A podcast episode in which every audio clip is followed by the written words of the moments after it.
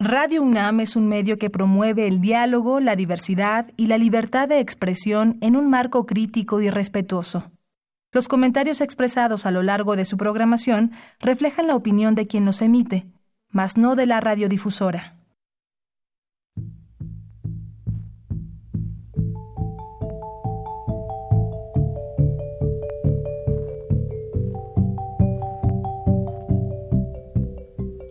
Radio Universidad Nacional y la Facultad de Economía presentan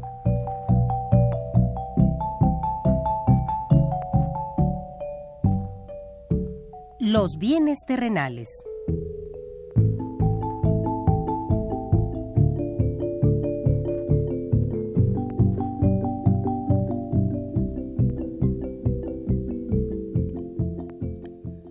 Bienvenidos a este espacio radiofónico de la Facultad de Economía de la UNAM. Como cada semana, estamos aquí con ustedes para reflexionar sobre un tema interesante relacionado con la economía, la política, la cultura y las cuestiones sociales.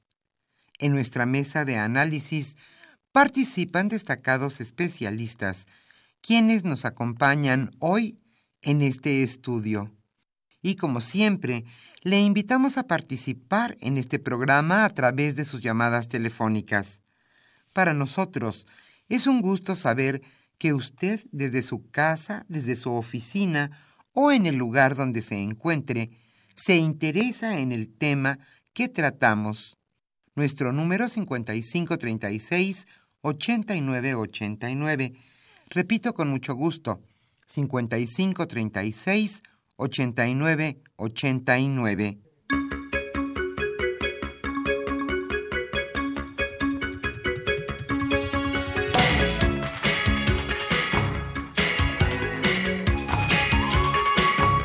Como siempre es un gusto estar con ustedes en este subprograma Los bienes terrenales. Hoy hablaremos sobre un tema que nos interesa sin duda a todos.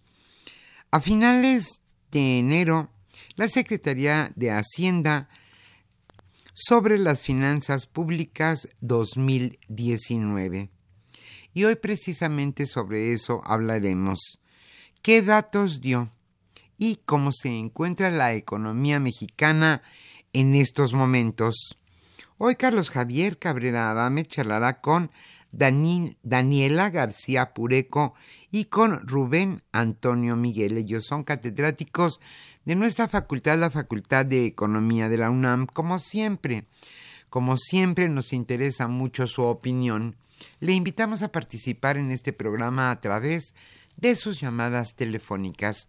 Hoy estaremos obsequiando, como siempre, libros de los profesores de nuestra facultad y hoy tenemos ejemplares de Cambios en el capitalismo contemporáneo, una perspectiva histórica, cuya coordinadora fue Teresa Aguirre, y también tenemos el libro de Noemí Levi Orlik y Jorge Bustamante, titulado América Latina, Movimiento de Capitales y su efecto sobre el modelo liderado por las exportaciones. Antes como siempre también, de iniciar nuestra mesa de análisis, le invitamos a escuchar lo más destacado en materia económica sucedido durante esta semana.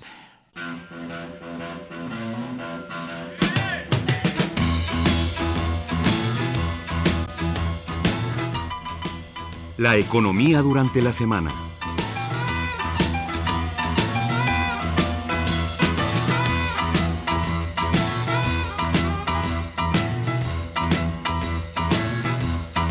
Desde luego a todos los universitarios nos interesa lo que está sucediendo en la UNAM.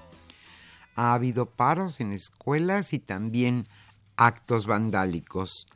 Ante esto, nuestro rector, el doctor Enrique Graue Wichers, el miércoles hizo a la comunidad universitaria esto se da claro en medio de lo que decíamos, actos vandálicos en la rectoría y paro de diferentes escuelas. Él señaló que existen intereses ajenos que buscan desestabilizar a la institución. También el rector de nuestra máxima casa de estudios enlistó cinco cambios estructurales dentro de la UNAM. Estos son la ampliación del Tribunal Universitario con perspectiva de género, la creación de un organismo autónomo de la Rectoría que atienda los casos de violencia de género para hacer más expeditos estos procesos. También señaló el fortalecimiento de la Defensoría de los Derechos Universitarios, cursos y materiales didácticos para fortalecer la cultura de respeto y la propuesta para incorporar asignaturas con perspectivas de género en los planes de estudio.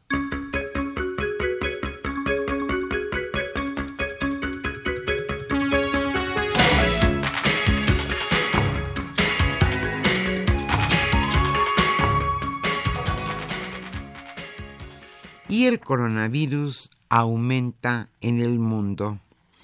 El coronavirus está implacable. China registra ya más de 30.000 casos y fuera de China hay más de 240 personas infectadas. También se ha dado el deceso hasta ayer de 636 personas en China.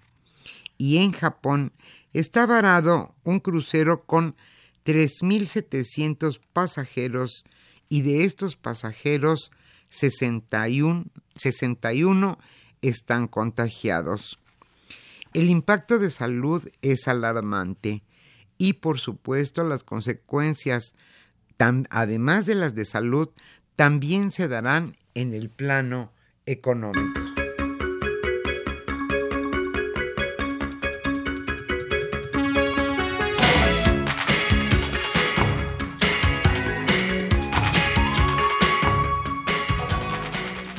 El crecimiento en México enfrenta riesgos.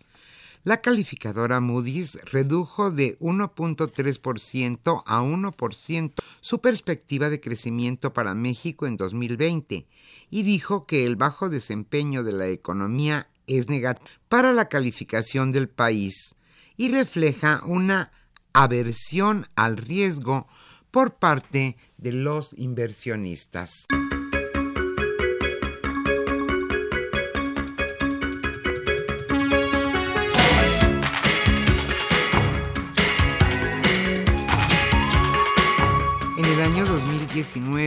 Hubo récord de remesas.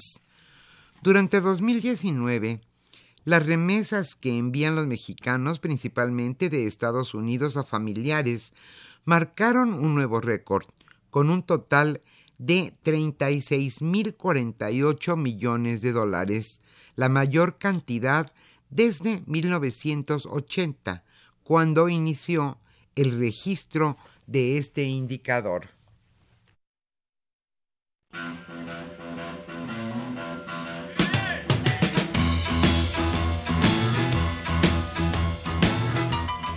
Por la Facultad de Economía.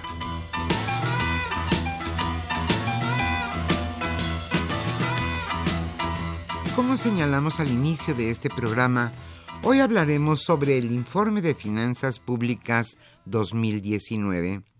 ¿En qué condiciones reales se encuentra nuestra economía. ¿Por qué no crecemos? En realidad hay bienestar aunque no haya crecimiento. Este es nuestro tema, Informe de Finanzas Públicas 2019. Hoy nos acompañan en este estudio y les damos la más cordial bienvenida Daniela García Pureco y Rubén Antonio Miguel.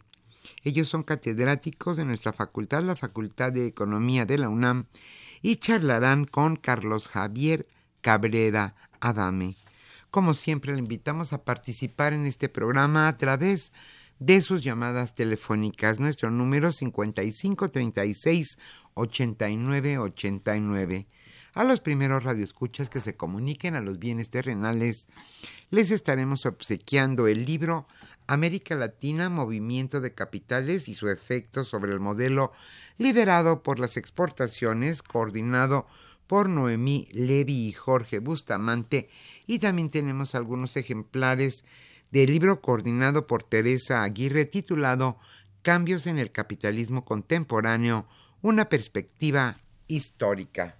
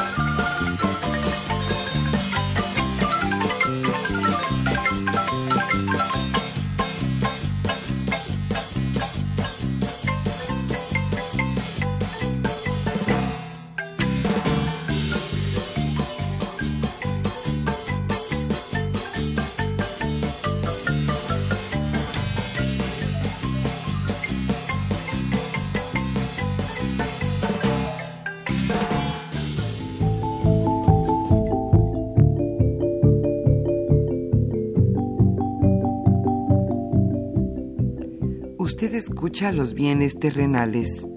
Nos interesa conocer su opinión.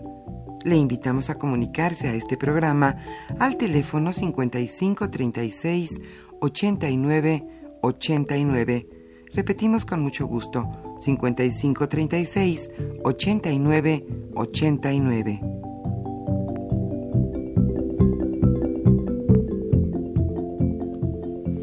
Muy buenas tardes, estimados amigos de los bienes terrenales. Bienvenidos a un programa más eh, que con mucho gusto lleva a, ustedes la Facultad de Economía y Radio Universidad Nacional Autónoma de México. Como ya se comentó en la introducción a esta emisión, hoy eh, vamos a, a, platicar con Daniela García Pureco y con Rubén Antonio Miguel, ambos profesores de la Facultad de Economía y muy bienvenidos a este nuestro programa. Eh, sobre el informe sobre la situación eh, económica, las finanzas públicas y la, y la deuda, eh, que es un documento que genera la Secretaría de Hacienda y Crédito Público y que presenta al, al Congreso de la, Cámara de Diputados específicamente. las finanzas públicas son un instrumento importante con que cuenta el, gobierno eh, para tratar de influir, inducir en el comportamiento de la economía de, en este caso por supuesto de la, economía de nuestro país. Eh, las finanzas públicas, perdón por esa introducción un poco didáctica, pero bueno, creo que vale la pena. Eh, se compone de la parte de ingresos, y una tercera sección, por decirlo de ese modo, que tiene que ver con la deuda. El ingreso público, eh, los ingresos públicos eh, son determinantes para financiar el gasto. De manera que un nivel alto de ingresos pues permite financiar a la vez un nivel más alto de egresos. Y en la parte de egresos pues están el gasto que realiza el el gobierno, el gobierno federal y la administración pública eh, en general en educación, salud, infraestructura, inversión física, eh, pago de deuda, por supuesto, eh, en fin, para financiar las obras y los servicios necesarios para satisfacer, en teoría, o para, en teoría, las necesidades de la población de nuestro país. Entonces, eso le da una relevancia especial a esta, este informe de finanzas públicas y deuda que se, que se presenta. Eh, este informe se presentó el pasado 30 de enero y bueno, pues este eh, tiene relevancia además a la luz de la evolución que tuvo la economía mexicana eh, durante el año pasado, que como ya comentamos, tuvo un decremento de 0.1% del Producto Interno Bruto. Para esa situación, pues se confía de causas y de determinantes significativos y uno de ellos precisamente es eh, son las finanzas públicas de un país. Eh, Daniela, bienvenida. ¿Quieres presentarnos un panorama general sobre este informe? Sí, muchas gracias. Eh, justamente este informe nos enseña o nos muestra una fotografía de cómo acabamos 2019 en el tema de finanzas públicas. Y para ello, eh, el objetivo principal que delineó la Secretaría de Hacienda y que se plasma en este informe es conservar la salud de las finanzas públicas. ¿Y a qué se refieren? Mantener equilibrios macroeconómicos en variables fundamentales como déficit, eh, deuda, etcétera. Y vamos a ver esto un poco más a detalle, así que me voy a permitir dar algunos números que arrojan. Em, los resultados de las finanzas públicas al cierre de 2019 eh, registran un superávit primario de 1.1% del PIB. quieres decir qué Exacto, eso? que es un superávit primario? Es aquel, eh, aquellos ingresos eh, excedentes de nuestros eh, gastos que no contabilizan el pago de los intereses de la deuda. Es oh, decir, nosotros o el gobierno federal tiene más ingresos de lo que gasta. Y ¿Y eso cómo es posible con tantas necesidades? Y esto se podría nuestros radioescuchas dirían, pero si un individuo tiene más de lo que gasta, quiere decir que su situación financiera es positiva. Pero en el caso de un Estado no es así. El que un gobierno no gaste, no aviente todo el dinero que tiene a su disposición, eh, menos en varios rubros, eh, menos inversión, que eso lo pueden ver las personas con menos hospitales, menos escuelas. Menos infraestructura, menos eh, puertos. y entonces... Entonces, este es el gran costo, digamos, en términos macroeconómicos y las señales que quieren mandar a los, eh, a los mercados financieros es positiva al tener un superávit, pero en términos reales esto no nos deja En términos sociales y de fortalecimiento de la eh, infraestructura productiva del país, pues no sería sensato. No es sensato y no nos da un espacio fiscal para reactivar una economía que justamente está eh, languideciendo. El que tengamos tasas de crecimiento eh, cero es una es un menos 0.1 menos 0.1 al último registro pero al, en todo el año vamos a crecer cero eh, y esto contrasta con el dato de 2018 donde crecimos poco insuficiente, claro, sí, 2.1, pero crecíamos. Ahora nuestras tasas son negativas o, cercanas a cero. Eso significa que en términos reales nuestra población y el nivel de bienestar no han mejorado. Entonces, el espacio fiscal eh, que tenemos para mejorar las condiciones de nuestra población es nulo. ¿Quieres agregar algo, Rubén, a esta situación? Eh, a este objetivo expreso, explícito de de mantener un superávit primario como ya lo definió eh, Daniela. ¿Por qué? ¿Por qué razón? Eh, eh, yo, quisiera decir solamente, dice, en una parte del documento se dice, se ha manejado con estricta responsabilidad lo que las finanzas públicas y agrega lo que representa además un esfuerzo de austeridad y disciplina. Pues antes que nada, muchas gracias por la invitación, Javier. Lo, primero que tendremos que decir de este informe eh, es si hay continuidad o ruptura dentro de las políticas públicas.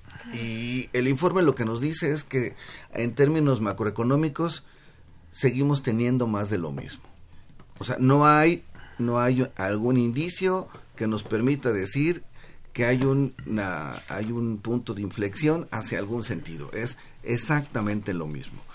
Eh, por mucho por muchos años eh, los críticos del modelo eh, económico dominante habían estado insistiendo en que era insuficiente con mantener eh, finanzas públicas sanas, porque eso viene desde el consenso de Washington, como una política que supuestamente se determinaba por los grandes capitales internacionales y que los, los presidentes ortodoxos en México nada más se dedicaban a obedecer.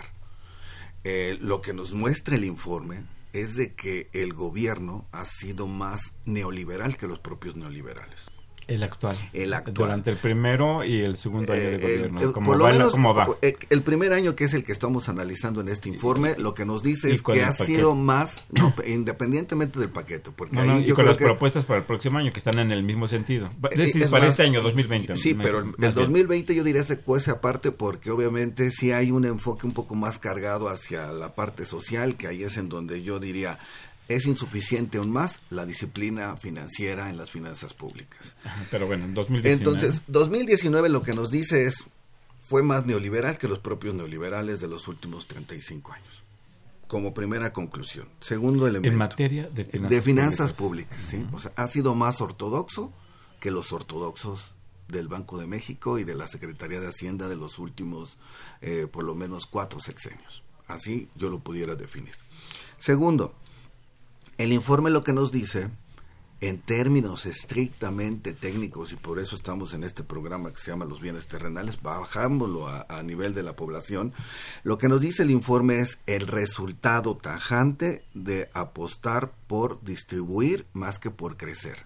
Esto es, la economía no se movió, tuvo un decrecimiento y los resultados aquí están expresados en términos de eh, ausencia de recursos o falta de recursos que el gobierno mismo había estimado al principio de año. Esto es, al no crecer la economía, al reducirse el empleo, obviamente la gente tenía menos dinero, consumió menos, invirtió menos, ahorró menos y lo único que podía hacer es consumir.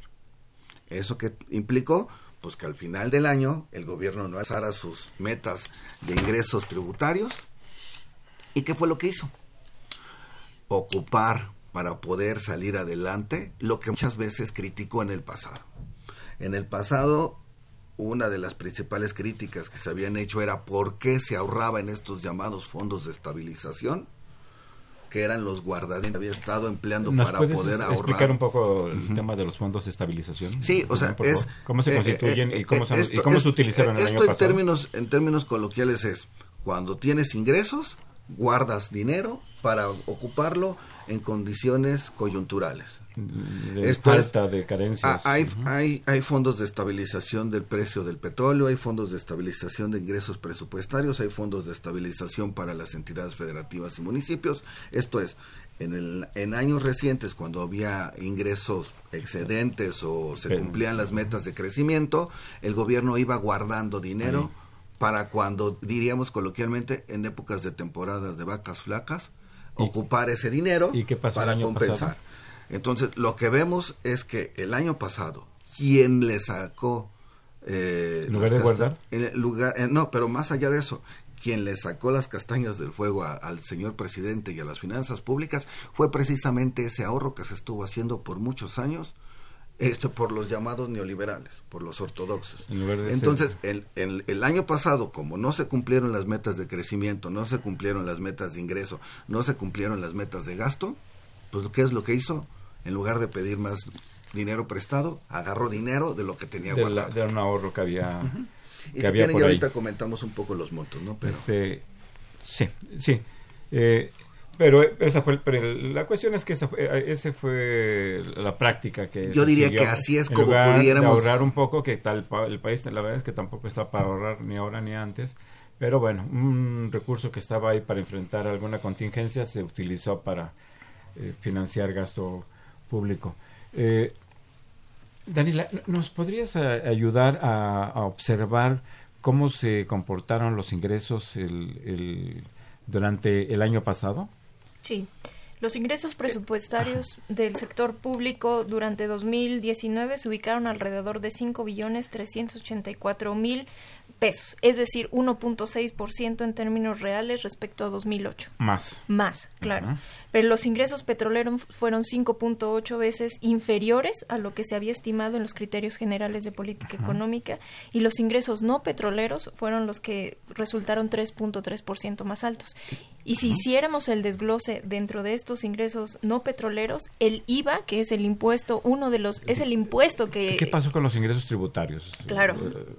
El, el ISR, que es sobre la renta, que es decir, es un impuesto progresivo que grava conforme van incrementando los ingresos de las personas, eh, cayó 2.2%. Esto es un reflejo de que las personas, eh, en general, los agentes económicos tenían menos ingresos para poder pagar eh, respecto de su, de su renta cayó 2.2% en este año. El IVA, que es el impuesto por excelencia al consumo, eh, al valor agregado, cayó en 2.3%. Quiere decir que o que se pagó menos o que se eludió o que se compró menos. Que la gente consumía menos.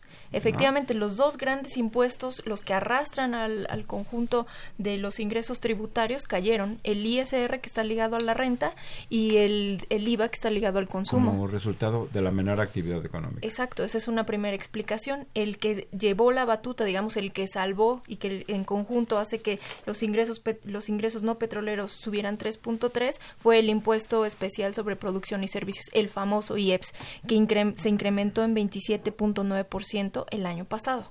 ¿Y graba? Y graba a ciertos productos, es decir, hay IEPS al consumo de, para incentivar, mejor dicho, que se deje de consumir eh, ciertos productos, eh, tabaco, licor, altos en azúcares, hay un, etcétera. Y, el clásico, ¿no? Eh, el impuesto a la gasolina. Claro, ese es, la gasolina. ese es el, uno de los más importantes. fuente de financiación muy, muy importante. Exacto. Pero a lo mejor valdría la pena, dime el año de, lo que pasó el año pasado. De ingresos no tributarios, se dejó de percibir 251 mil millones de pesos. A lo mejor no suena... De ingresos no tributarios. De ingresos no tributarios. 251 mil millones de pesos. ¿A qué es equivalente? 251 mil millones de pesos.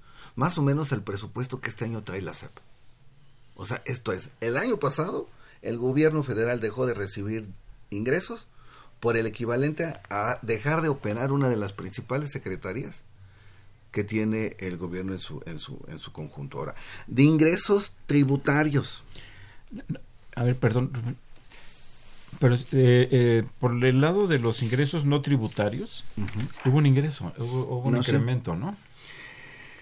Eh, de acuerdo con el informe, dice que, eh, siguiendo esto que decía Daniela, los 5.3 billones de pesos, que son equivalentes a... Que fueron los ingresos públicos totales. que es mayor a 1.6 en términos reales a lo del año pasado, tiene una explicación. Dice, eh, este resultado se explica por mayores ingresos no, de, tributarios. no tributarios, ¿sí? Y de los ingresos no eh, tributarios por 108.750 millones de pesos. Para no abrumar a nuestros radioescuchas con cifras, el punto es el siguiente. Los ingresos tributarios, los ingresos que pagamos por ISR, por nuestro ingreso y por lo que gastamos, disminuyeron debido a, a una contracción de la actividad económica general. Hubo una parte, un rubro que se llama ingresos no tributarios que tuvieron un incremento importante.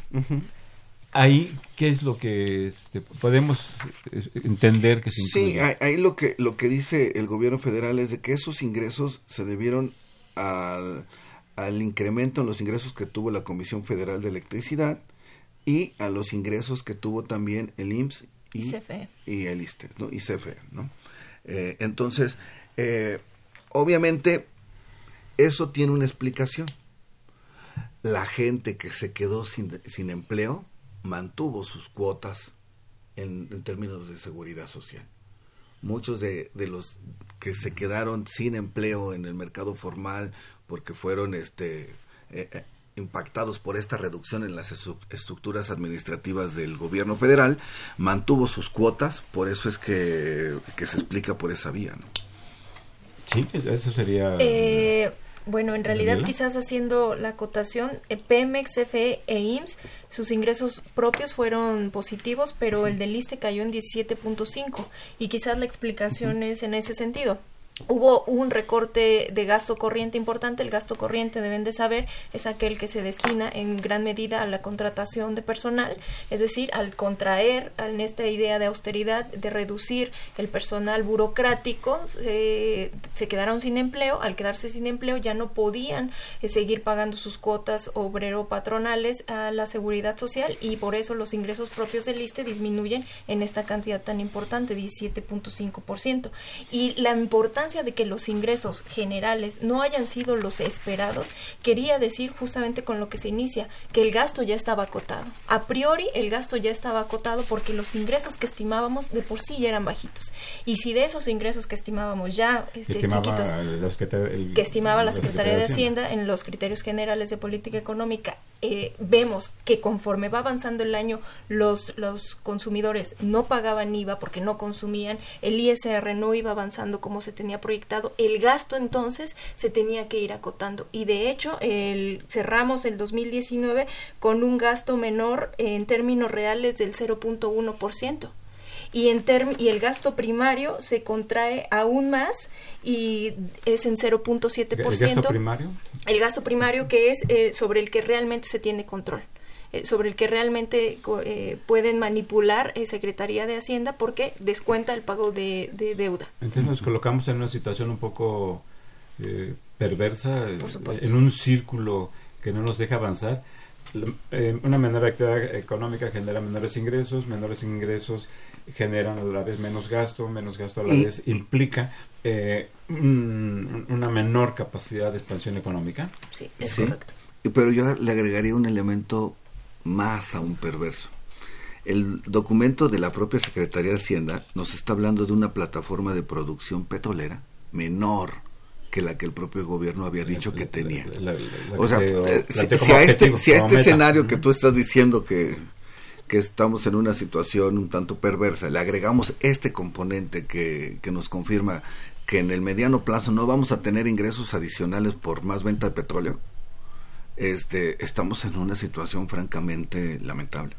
Quizá eh, por eso todos los eh, economistas y analistas financieros eh, que, tienen una orientación, digamos, un, un poco conservadora, aunque el término está muy gastado, eh, dicen que la situación financiera del país está muy bien, que la conducción de la política económica es correcta y que eso ha permitido que las calificadoras no degraden la calificación de nuestro país.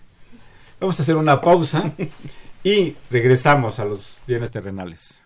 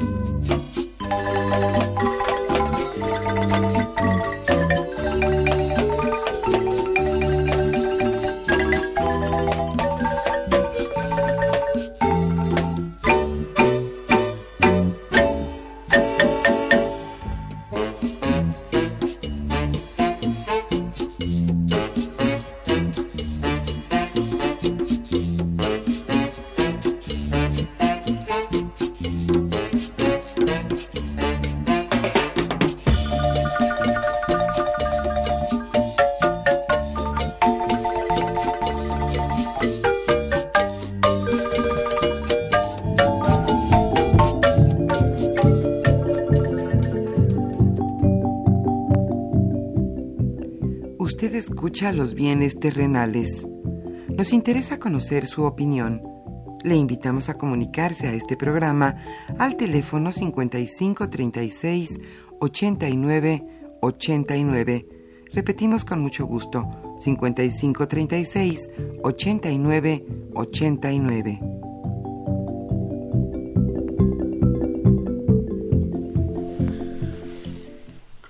Nos encontramos en esta mesa de análisis sobre el informe de finanzas públicas 2019 que se presentó el pasado 30 de enero. Eh, Daniela García Pureco, Rubén Antonio Miguel y su servidor Carlos Javier Cabrera Adame.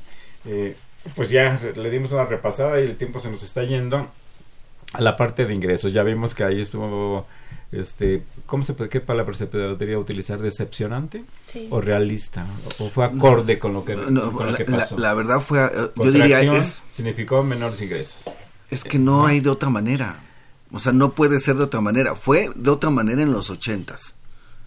Cuando a menores, cuando se contraía la economía y se gastaba más y se podían tener eh, ah. niveles distintos macroeconómicos. Sí, pero para otra, aquí, aquí yo diría otra ocasión, porque ahí se gastaba muy poco. Bueno, la mayor parte se, que, que se gastaba era para pagar la deuda, la deuda externa, entonces lo que el gasto eh, programable, el gasto que, se puede distribuir en infraestructura, salud, educación, fue mínimo. Eh, en fin, pero a eso podemos regresar. Ingresos en otro momento. Muy bien, este, la parte de gasto, bueno, si la idea es mantenerse en equilibrio e inclusive buscar un superávit primario, como ya se explicó, eh, ¿cómo estuvo el gasto? ¿Qué pasó con el gasto? Pues justamente eh, en términos reales fue menos 0.1%. El que me parece más grave aún es la contracción de gasto en inversión, que, se, que fue de 2.5%, y el de inversión física, que fue el 11.8% respecto de lo que se tenía proyectado. Es decir, el gobierno, este gobierno, con mucho interés de generar infraestructura física, en realidad en los hechos no lo está haciendo. De hecho, se ha contraído respecto de lo que ellos tenían pensado y respecto del pasado. ¿Por qué razón? Porque se retrasaron los proyectos de el Tren Maya, la refinería de Dos Bocas, este el transísmico. Pues, pues, yo diría que se perdió un año. Sí. Sea, en términos económicos, lo que se ve en materia de ingreso y lo que se ve en materia de gasto es que perdimos un año completamente. ¿No, sucede eso porque, en los primeros años de cada administración pública, Rubén? Eh, sí hay una desaceleración. El problema es que el mensaje que como política pública se le mandó a los inversionistas esta vez fue completamente diferente. O sea, aquí el, el, mensaje que se le mandaba a los inversionistas era de un, un claro, una clara ruptura respecto del modelo predominante eh, neoliberal de las últimas décadas y lo que en los hechos nos dieron los funcionarios del gobierno federal fue más de lo mismo. Entonces, aquí es en donde los mensajes desalentaron completamente la inversión del sector privado y el gobierno federal y se hizo un paso atrás en términos de lo que venían haciendo en términos de inversión productiva como lo dice como lo dice Daniel porque hay que recordar que la inversión pública es la que potencializa la que es el catalizador de la inversión privada. Si el gobierno deja de invertir los privados no tienen incentivos para hacerlo. Pongamos un ejemplo en dónde va a llegar una gran empresa extranjera a invertir donde no hay condiciones de, de carreteras no hay conexión donde no hay energía eléctrica, donde no hay agua, donde no hay fuerza de trabajo altamente capacitada. No, claro que no. Primero tiene que llegar el Estado, poner todas estas condiciones de posibilidad y después llegar a la inversión privada. Entonces, es lógico que si se contrae la inversión pública en 11 la inversión física en infraestructura en 11.8%, la inversión privada registre la misma tendencia. Entonces, esto se vuelve otra vez un círculo vicioso en el que ellos por querer generar ahorros, por tener esta idea de austeridad, de no gastar para que los privados lo hagan, lo único que están haciendo es, si yo ahorro como gobierno, los privados no lo van a hacer tampoco, no van a gastar. Entonces se vuelve esto un círculo que no genera ingresos, ingresos para los, para los privados y por tanto no genera ingresos públicos. Es, un, es una, una trampa, digamos. El parece, pareciera ser que el ahorrar ahora significaría algo beneficioso en términos de macroeconómicos del gobierno, pero en realidad es una trampa. Si tú ahorras, quiere decir que no gastas y que no generas las condiciones de ganancia de los privados y por tanto no te estás generando las condiciones de recaudación necesarias también. Eh, Rubén, ¿en qué se gastó entonces? Si no se gastó en inversión, este, eh, eh, en el mismo informe se presenta ¿no? que hubo un gasto muy importante, que en efecto lo es, eh, que tiene que ver con las pensiones, a las que se les destinaron casi un billón de pesos, el costo financiero de la deuda también tiene un peso importante, pero dentro del gasto programable, ¿en qué se gastó? A ver, yo diría, hay, mm, digamos, buenas y malas noticias. Buenas y muy malas noticias. malas y muy malas. Malas y muy malas. Quería ser optimista. Quería ser optimista.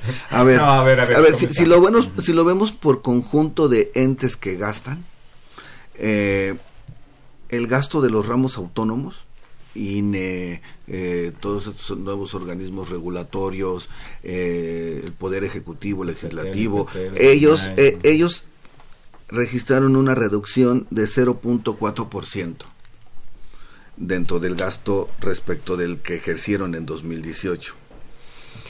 Los ramos generales, en donde entran, yo digo, yo les digo a mis alumnos, todas las excepciones que hay en materia normativa eh, presupuestaria, ramo 33, eh, ramo 25, que es educación de la Ciudad de México, eh, todos los ramos, esta deuda pública, todos estos ramos generales registran una reducción de 4.4% respecto del año pasado. Los ramos generales. Los ramos generales. Y obviamente el mayor crecimiento del, del, presupuesto que fue de 6.9%, se registra en los ramos administrativos. Obviamente, ¿por qué? Porque la Secretaría del Trabajo tuvo un incremento en el presupuesto de más del 100%, ¿sí? para poder canalizar los recursos de las becas de jóvenes construyendo el futuro, ahora jóvenes escribiendo el futuro, al rato este otro con, que tenga que ver con el futuro. ¿no? Perdón, nada más una, una pequeña observación. Creo que los renglones están mal. los los ramos autónomos disminuyeron en 13.6. Ah, perdón, sí, sí, sí, sí, es cierto. Sí, el gobierno federal fue el que registró 4% porque luego hay analistas financieros y económicos que dan datos muy a la libre en, los noticieros de televisión y de radio, pero nosotros sí, sí, sí, tienes somos serios y puntuales y precisos. Se me, se me movió la, la línea. Parte social.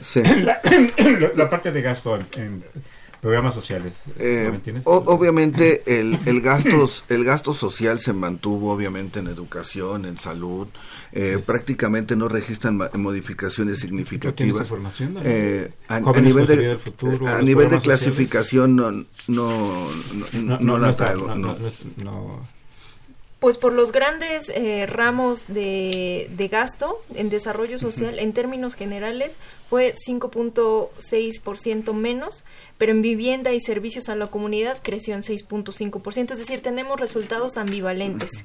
Eh, si tuviéramos que hacer una, un análisis general, diríamos que sí se gastó más en social, pero el impacto todavía no lo hemos eh, visto. Es decir, tenemos ya el primer año de estos jóvenes construyendo el futuro, donde se les... Sembrando vida Sembrando vida. Y las múltiples becas que hay para en, materia de educación del programa de becas Benito Juárez, ¿no? Que son becas de, hecho desde la, primera infancia hasta nivel eh, superior. Ahí yo quisiera agregar un, punto. Eh, el, el, consumo, los datos de, consumo general de la población eh, fueron pobres pero positivos.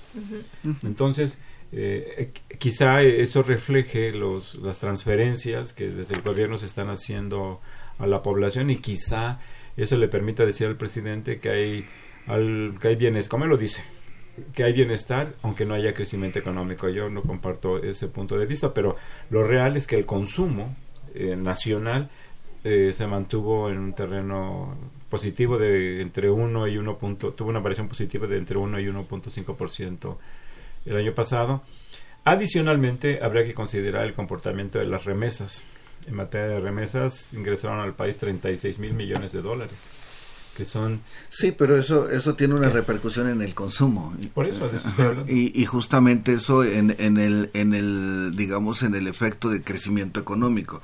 Pero ya a la hora de tener que ver la, el, el impacto que tuvo la política pública dentro de esas acciones de gobierno para poder alentar o no el que haya mayores o menores remesas pues el este, gobierno está distante. el gobierno no puede hacer nada para aumentar o disminuir. E, eso es parte de una situación también un poco perversa que se ha generado en el país, de que parte de la población que ahora encuentra condiciones de vida aceptables eh, eh, en, el territorio mexicano tiene que ir al extranjero, principalmente a Estados Unidos, y envían una cantidad de remesas que el año pasado fue a lo que me refería de 36 mil millones de dólares, que pues indudablemente tienen un impacto en el nivel de consumo de la, de la población.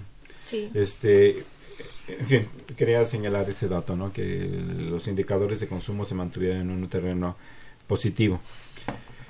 Eh, pues antes de ceder la palabra a nuestros escuchas, que tenemos ya aquí algunos comentarios, el tema de la deuda. Este, ¿Cómo está el tema de la deuda? Bueno, eh, se redujo eh, unos pocos puntos porcentuales. Eh, eso no significa décimas, exacto, décimas de, de, punto. Eso no significa otra cosa más que todos los esfuerzos que se han hecho con esta contracción de gasto no se han visto reflejados en una disminución sustancial de la deuda.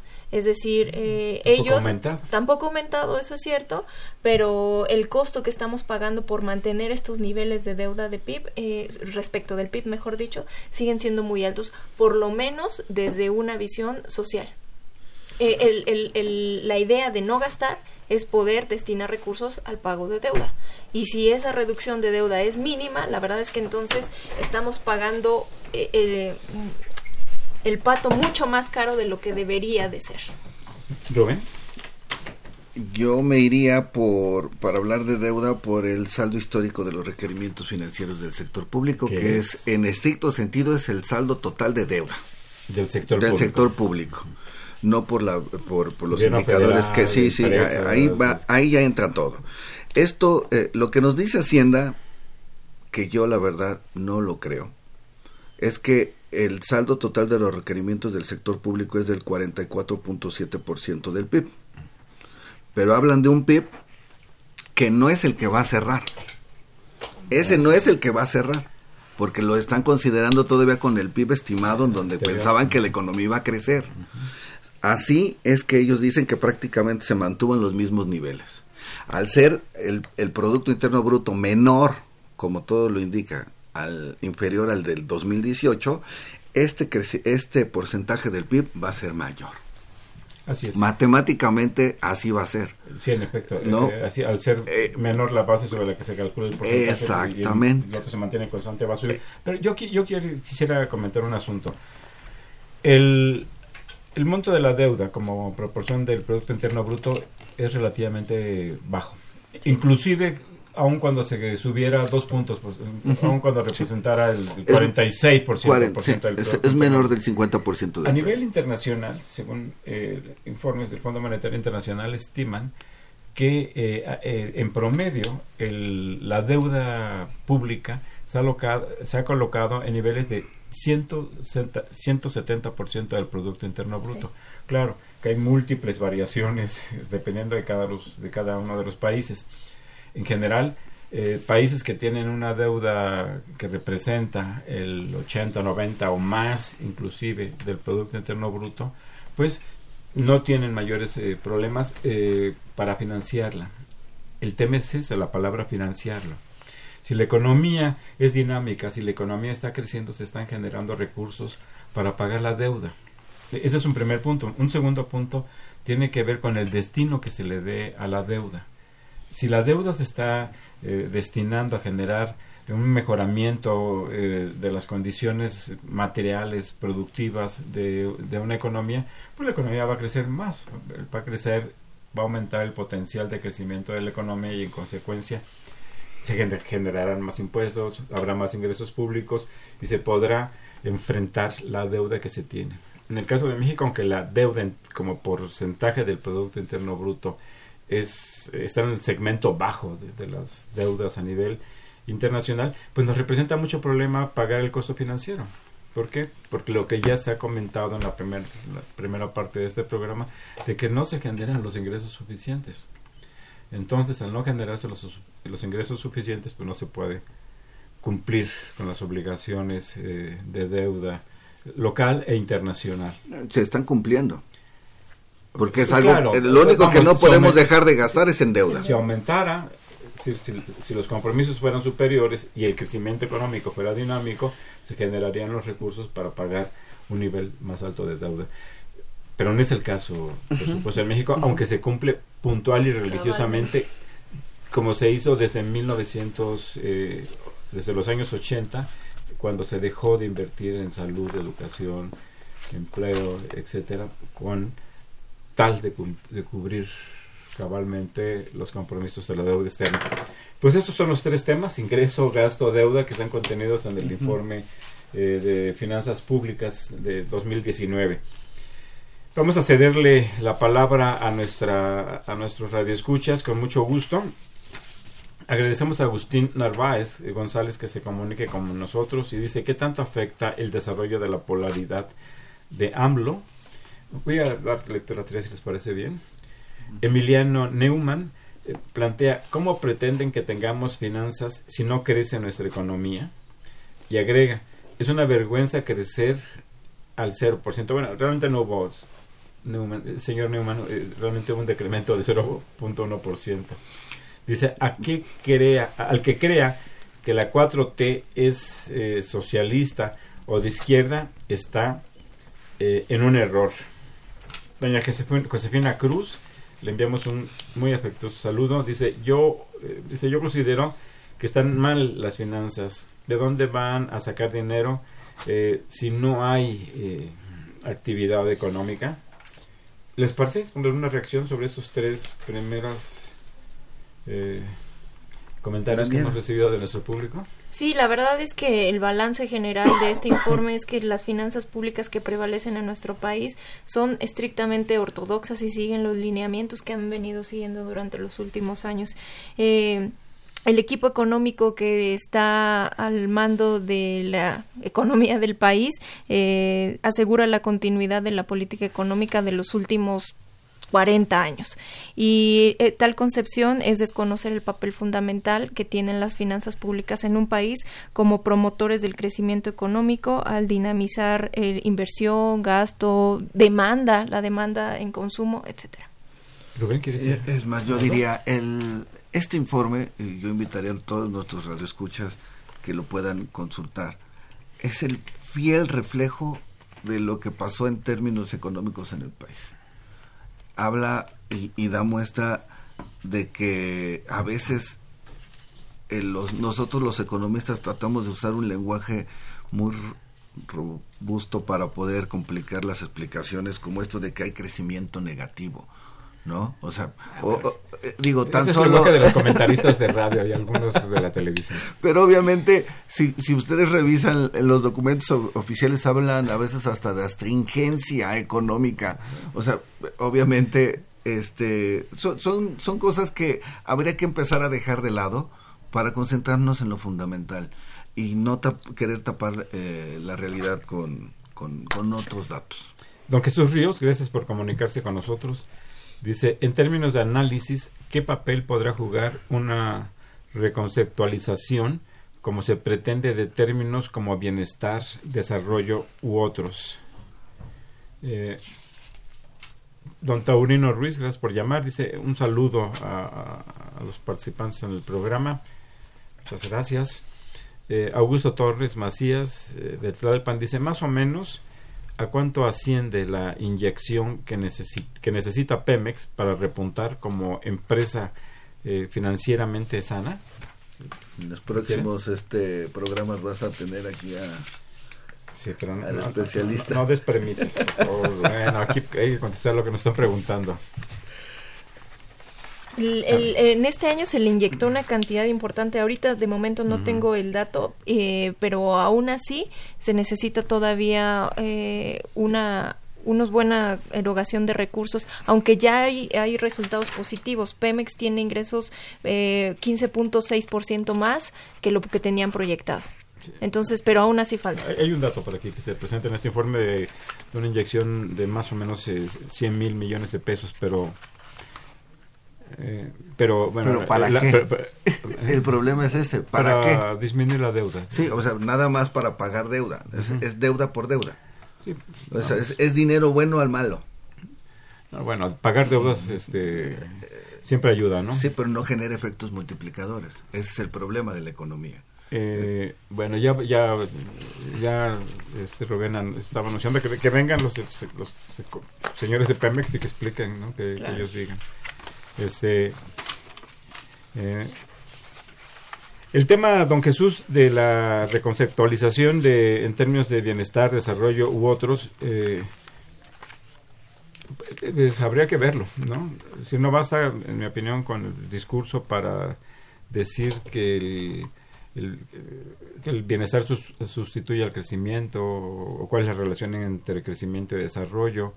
Eh, en términos generales, eh, la experiencia histórica y la experiencia y los análisis teóricos, la elaboración teórica muestran que sin crecimiento no puede haber desarrollo y que a la vez el desarrollo es fuente del crecimiento económico. Claro, que pueda haber crecimiento que no sea inclusivo, que no sea que no que concentre el ingreso y que no haga llegar los beneficios justamente del crecimiento económico a la mayoría de la población. Sí, Rubén pero es una falacia en ese sentido tratar de sacar este definiciones solo para aplicar para el caso de México.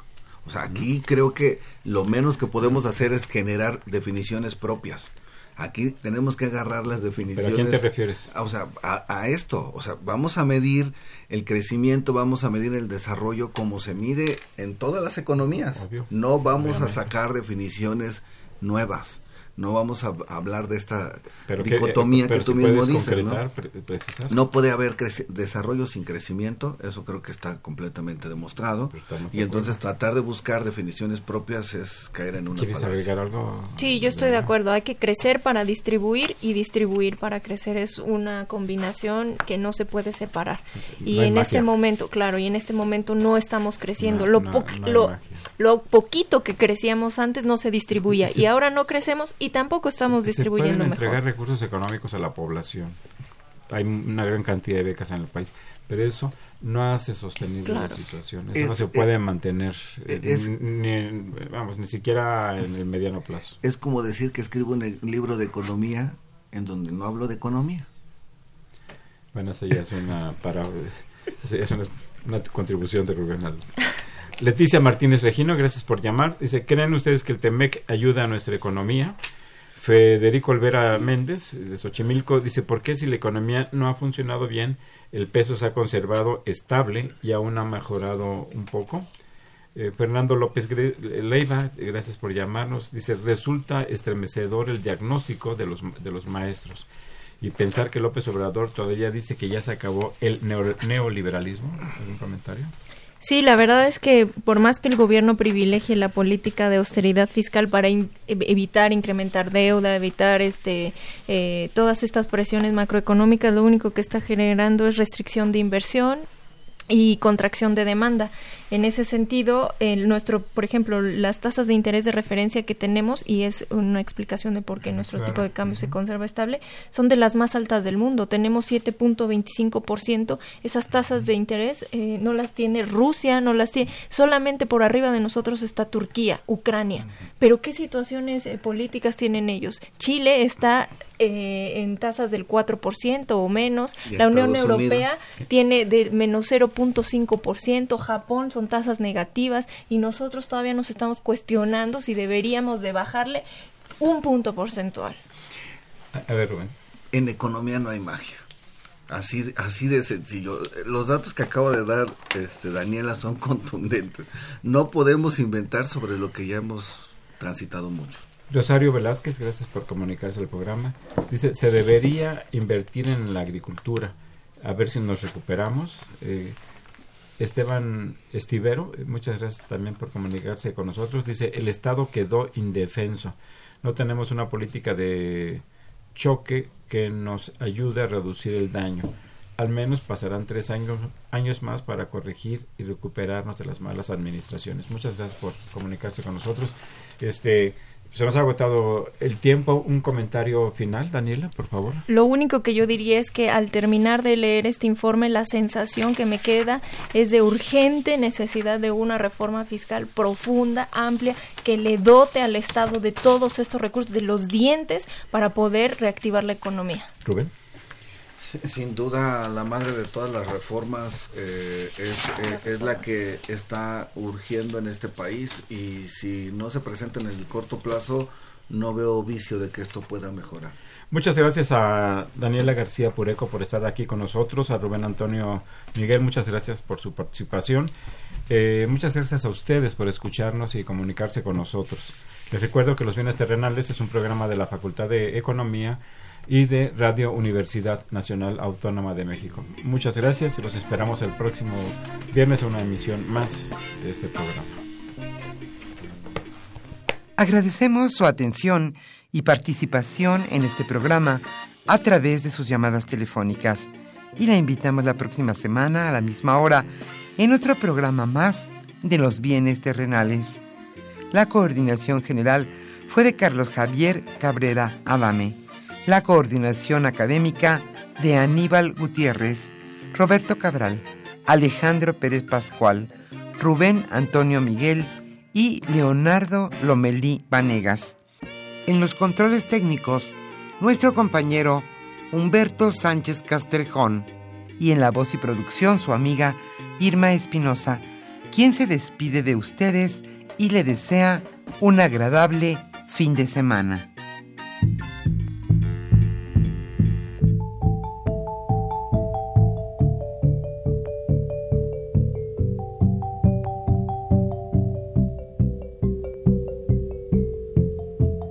Radio Universidad Nacional y la Facultad de Economía presentaron Los bienes terrenales